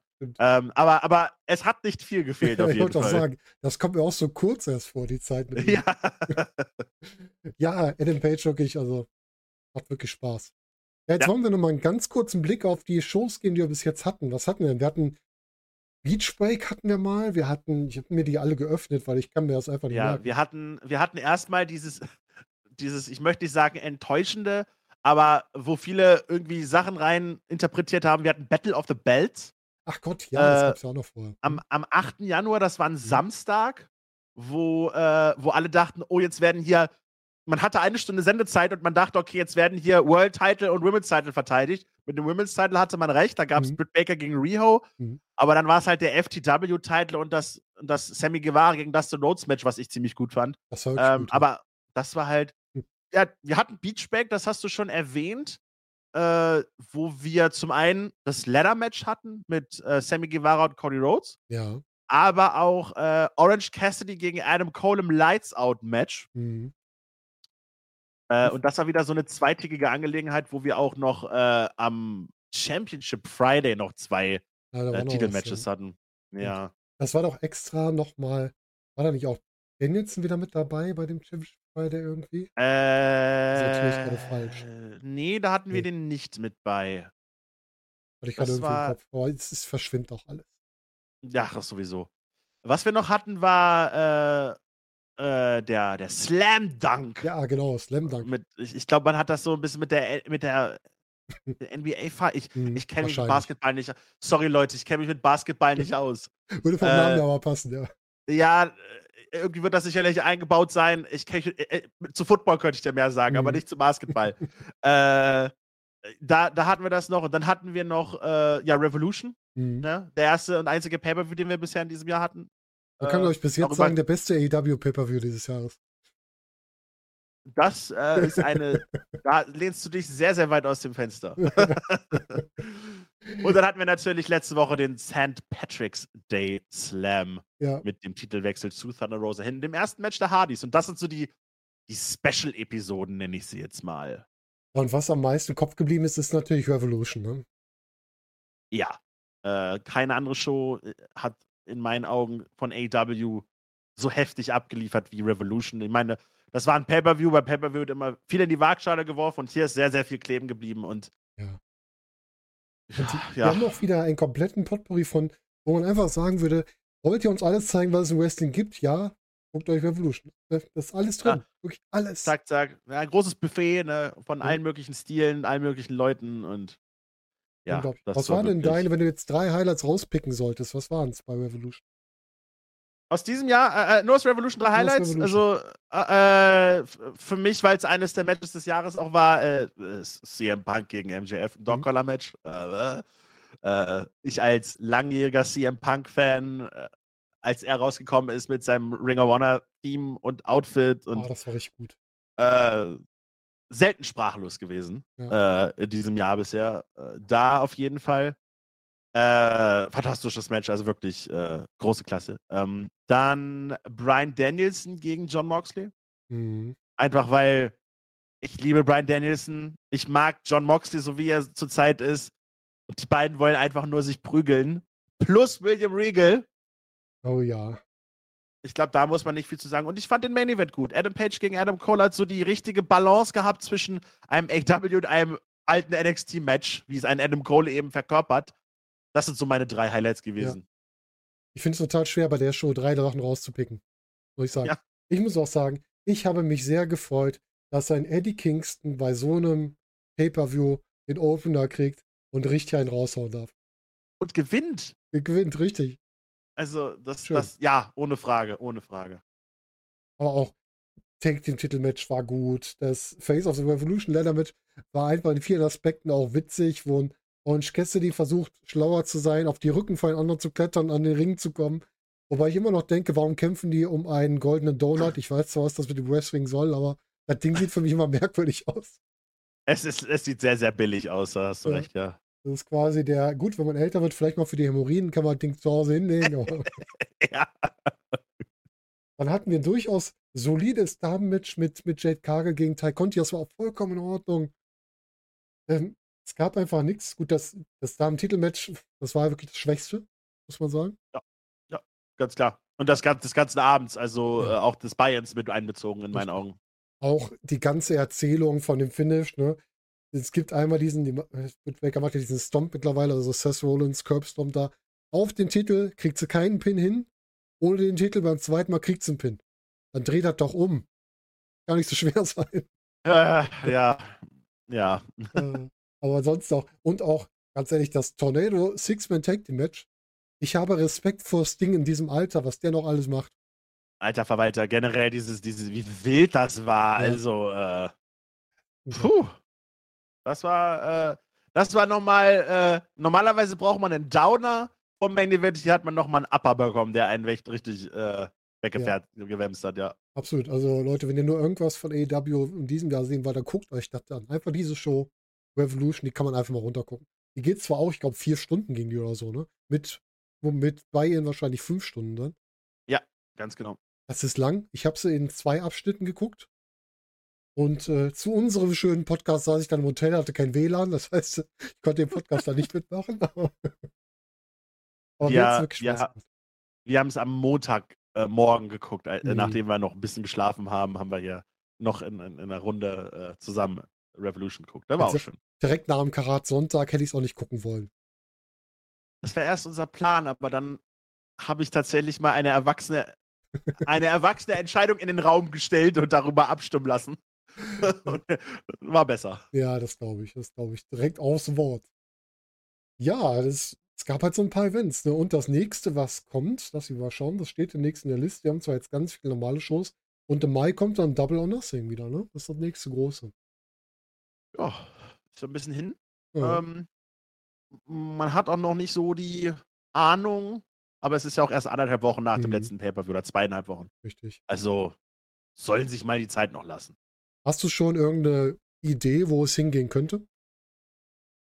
Ähm, ich könnte mir vorstellen, dass man äh, Darby Allen und Sting gegen die Hardys zeigt, nachdem sie erstmal die ganze AFO-Geschichte jetzt irgendwie abschließen. Heute ist ja großer Eight-Man-War irgendwie. Mhm. Ich glaube, dass, dass, dass, da, wird es dann irgendwie münden. Mhm.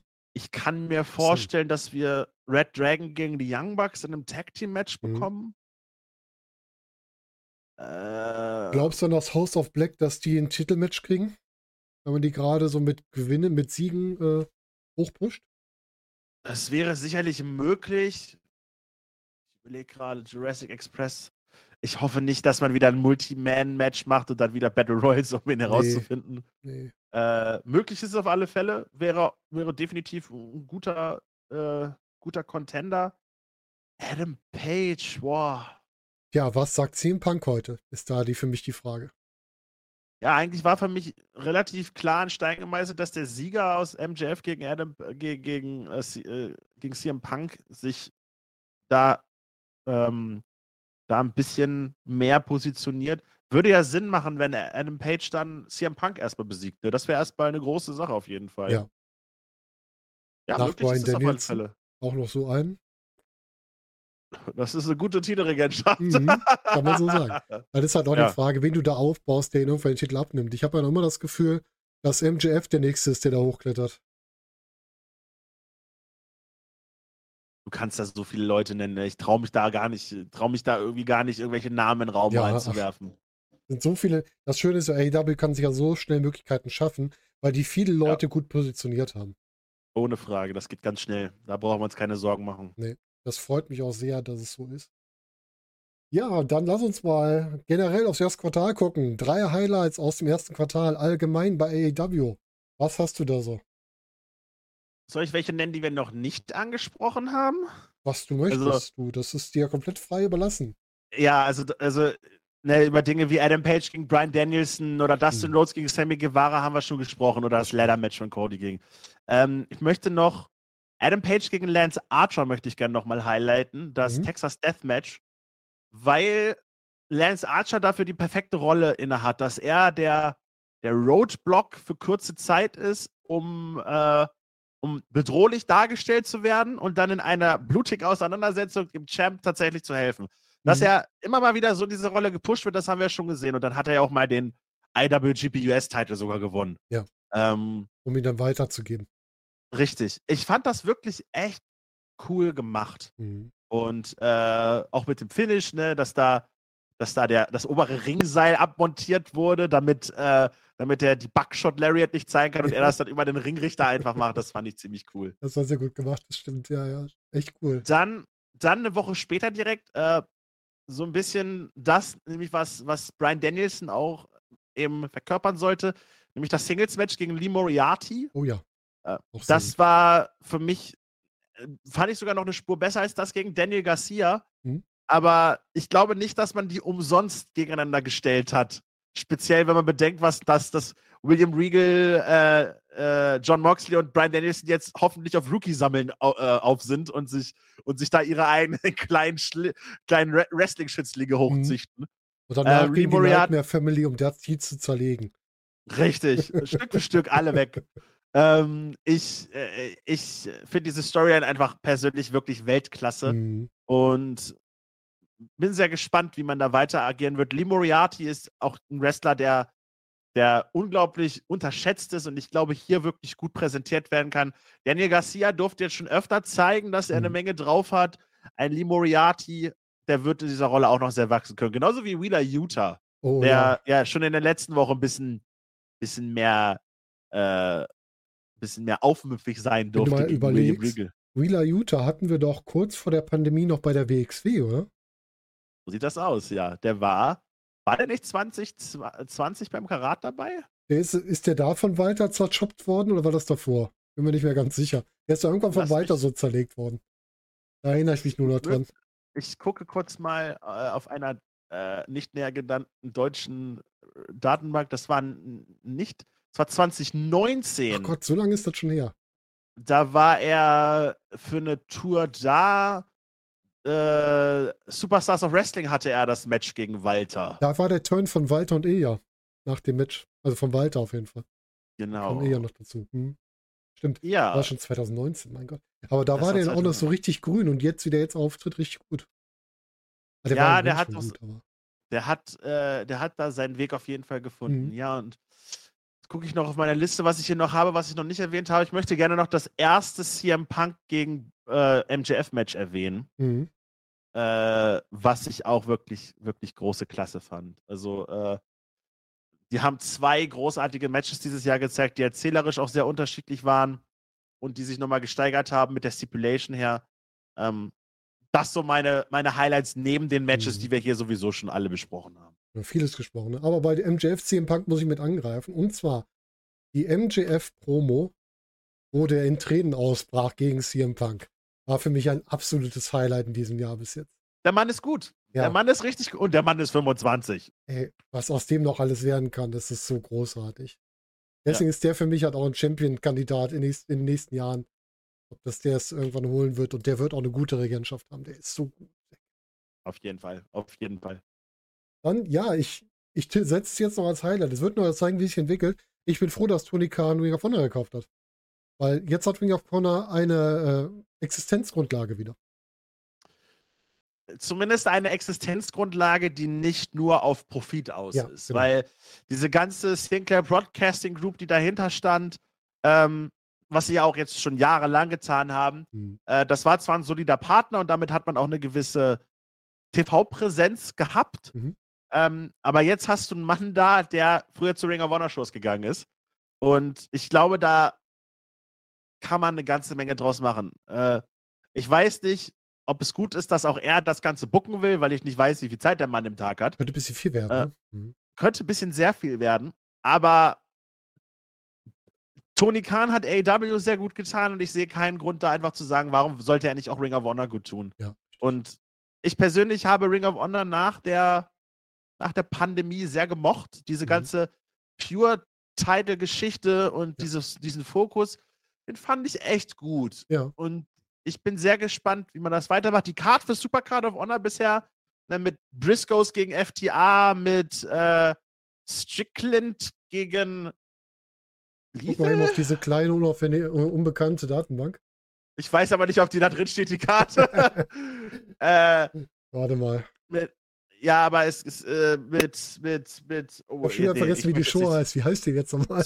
Supercard of Honor heißt Danke, die Show. Supercard. Bitte, bitte, sehr gern. Oh, Aber Hilfe. ich gucke auf einer, Glück auf einer kleinen Card, die äh, Wikipedia heißt. Da gibt es Briscoes gegen FTA, natürlich Jonathan Gresham gegen Bandido, Mhm. Winner Takes All um den Ring of Honor Title.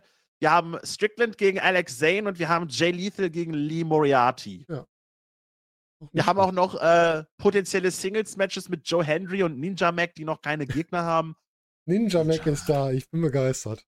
Ist so. auch so Grüße gehen, raus, an- Grüße gehen raus an den ehemaligen WXW Shotgun Champion Ninja Mac. Das war, das war für mich eine der, das war ganz ehrlich, für mich eine der dümmsten Entscheidungen, die ich jemals an einem Karat-Wochenende erlebt habe. Ich mag ja vieles von der WXW, aber ein Match zwischen Ninja Mac und, ähm, ich habe den Namen schon Ace. Romero? Danke, AC Romero zu bucken um den Shotgun Champion. Ja, ist nett, brauche ich aber nicht. Da hätte ich lieber direkt die lokalen Talente genommen. Nicht nach dem längsten Song der Welt von Wolfgang Petri. ja, ich bin Tassilo Jung noch immer böse für seine Playlist im Zusammenspiel mit Rainer Ringer. Aber das ist was anderes. Ja, das war am Samstag ja keine Playlist mehr, das war einfach nur ein Song. Ah. Ja, ich hatte auch kurz überlegt, mir irgendwelche heißen Nadeln in die Ohren zu stechen, damit ich einfach gar nichts mehr höre, aber hab's dann gelassen, weil ich habe keine Nadeln gefunden. Ja. Hinter der Turbinenhalle sind die wahrscheinlich. Ja, wahrscheinlich. Kann sein, ja, ist äh, ja möglich. Ja, Es kommt vieles auf uns zu. Supercard of Honor als nächstes. 1. April, glaube ich, ne? Steht's an. Ja, am Freitag, am WrestleMania-Freitag quasi, ist Mhm. äh, Supercard of Honor am Start. Ah, ja. Was Generell- mehr? Supercard of Honor oder WrestleMania? Das ist eine rhetorische Frage? Das ist eine unfaire Frage.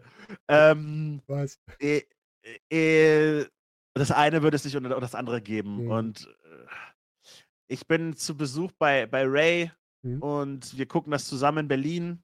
Grüße gehen raus Das heißt- Ray. Grüße gehen raus. Ähm, die, das heißt, das Gucken allein wird ganz unterhaltsam werden. Ja. Rein wrestlerisch gesehen ist es schwer, gegen die Briscoes und, und FTA irgendwas zu sagen. Ja. Oder gegen Gresham und Bandido. Ähm, grundsätzlich wird es wieder eine ganze Menge großartiger Shows an diesem Wochenende Mhm. geben. Auch Impact hat ja hier ein Multiverse of Wrestling mit unzähligen bekloppten Matches und wer weiß, wie viel wir wieder sehen und hören und lesen werden. Ähm, aber ich denke mal, insgesamt freue ich mich aufgrund der Kompaktheit auch mehr auf Ring of Honor. Es wird halt wieder ein Overkill an Wrestling, was wir kriegen an dem WrestleMania-Wochenende. Ich werde auch nicht viel gucken. Also, äh, ich bin von der derzeitigen Independent-Szene bin ich, gibt es einiges Gutes und einiges, wo ich einfach derzeit nicht so drin bin. Und das meiste, was an diesem Wochenende äh, stattfindet, ich bin auch nicht der größte GCW-Fan und Ja, alles, was damit so zusammenhängt. Und äh, deswegen kann ich da eigentlich auch größtenteils sagen, boah, das muss eigentlich jetzt nicht so sein.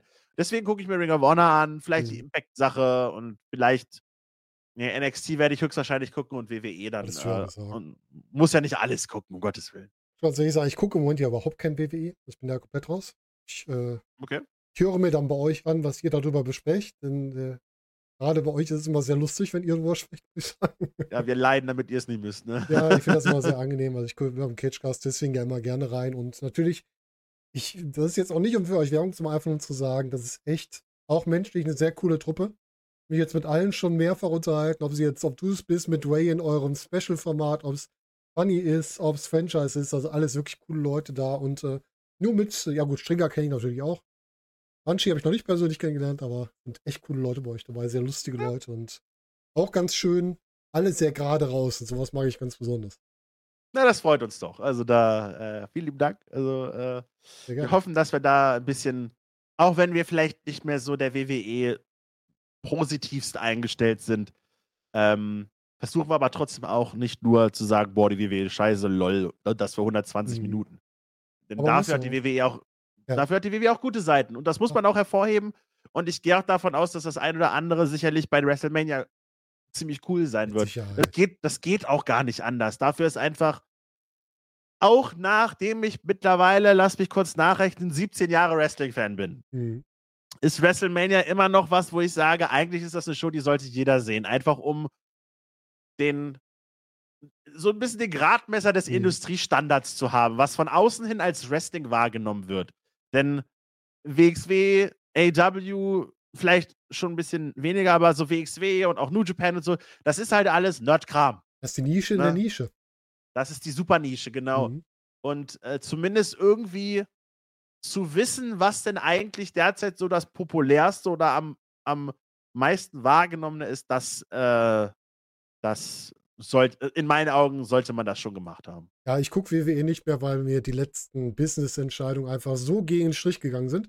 Deswegen gucke ich auch keinen Fußball mehr. Das ist mir da genauso passiert. Da bin ich genauso ausgestiegen wie aus dem Wrestling bei der WWE leider. Das heißt Ist, leider. äh, ist absolut verständlich, Ja. kann ich nachvollziehen. Und überlegst, ich habe WWE angefangen zu gucken. Das war WrestleMania 6. Ist schon ein bisschen her. Ja. Also, dass es dann doch noch geschafft haben, mich zu verlieren, das ist schon eine Leistung. Also, muss ich da schon sagen. Ja, Florian, es hat mir sehr viel Spaß gemacht. Wir hören uns wieder zum zweiten Quartal und ich denke mal dann wahrscheinlich eher Mitte Juni, weil ich Ende Juni Urlaub habe. Das klingt doch gut, ja. Also, ähm, wir haben ja gesagt, äh, wenn wir hier Quartalssachen machen, dann müssen wir aber auch alle vier Quartale hier äh, besprechen. Das machen wir natürlich auch. Genau, Also, so sofern du mich nicht jetzt rauskickst. Also, wir gucken mal. Du weißt ja, du bist immer wieder willkommen. Wir haben schon öfter was zusammen gemacht und äh, irgendwann. das, das sagst du noch nur so lange, bis du meine, meine Vertragsdaten da vorliegen hast. Und dann. Nein, also. nee, das, wird, das richtig alles, äh, der Franchise übernimmt die Kosten. Ja, du, der, der, ne? Ich, ich weiß nicht, wann du diese Show hier veröffentlichst, Aber äh, der, der, wird ja bald, äh, der, der, wird ja bald sicherlich auch äh. Ja, sagen wir es doch einfach klar aus. Der Franchise ist Teil der äh, Quizschlacht, die am 27. 27. 27.3. stattfindet. Und ich weiß noch nicht, ob wir vorher oder nachher sind. Das hängt von einem anderen Podcast ab. Aber wir kommen spätestens am 31.3. raus, nämlich passend zum letzten Tag des Quartals. Ja, das, das, so muss das doch sein. Das, das, das, Fiskaljahr ist vorbei quasi, die letzten Videospiele werden rausgehauen und wir sprechen über ja. AW. Ja, du hast, du hast ja gesagt, die, der nächste Pay-Per-View ist im Mai, also genau. am 29. Mai. Das heißt, ich, ich denke mal, es würde irgendwie Sinn machen, wenn wir den im Quartalsbericht mit drin haben. Ne? Und dann haben wir ja den ganzen Juni Zeit. Ja, Von daher. Richtig. Also Mitte Juni super. super Zeit. So, dann, äh, mein Lieber, schön, dass du ja da warst. Immer wieder gern. Irgendwann schiebe ich dir mal wieder Nägel unter die Zehennägel und wir sprechen mal wieder über New Japan. über die Entwicklung. oh, oh, oh, oh, oh, ja. Oh. Ja, vielleicht später, wenn es mal besser geworden ist. Wenn es mal besser wird, oh. gucken wir mal. Hoffentlich. Ich, ich, ich, ich hoffe Drückt euch die Daumen so als New Japan Freunde, dass es da auch wieder aufwärts geht. Darf ich hoffe es, ich hoffe es. Ansonsten, vielen Dank. Ich wünsche dir einen schönen, was haben wir denn? Mittwoch haben wir, ne? Schönen Mittwochabend. Ja. Und äh, ja, wir hören uns hoffentlich äh, sehr bald wieder, wenn nicht im Podcast, dann so. Ja, auf jeden Fall. Und euch da draußen natürlich auch. Danke fürs Zuhören.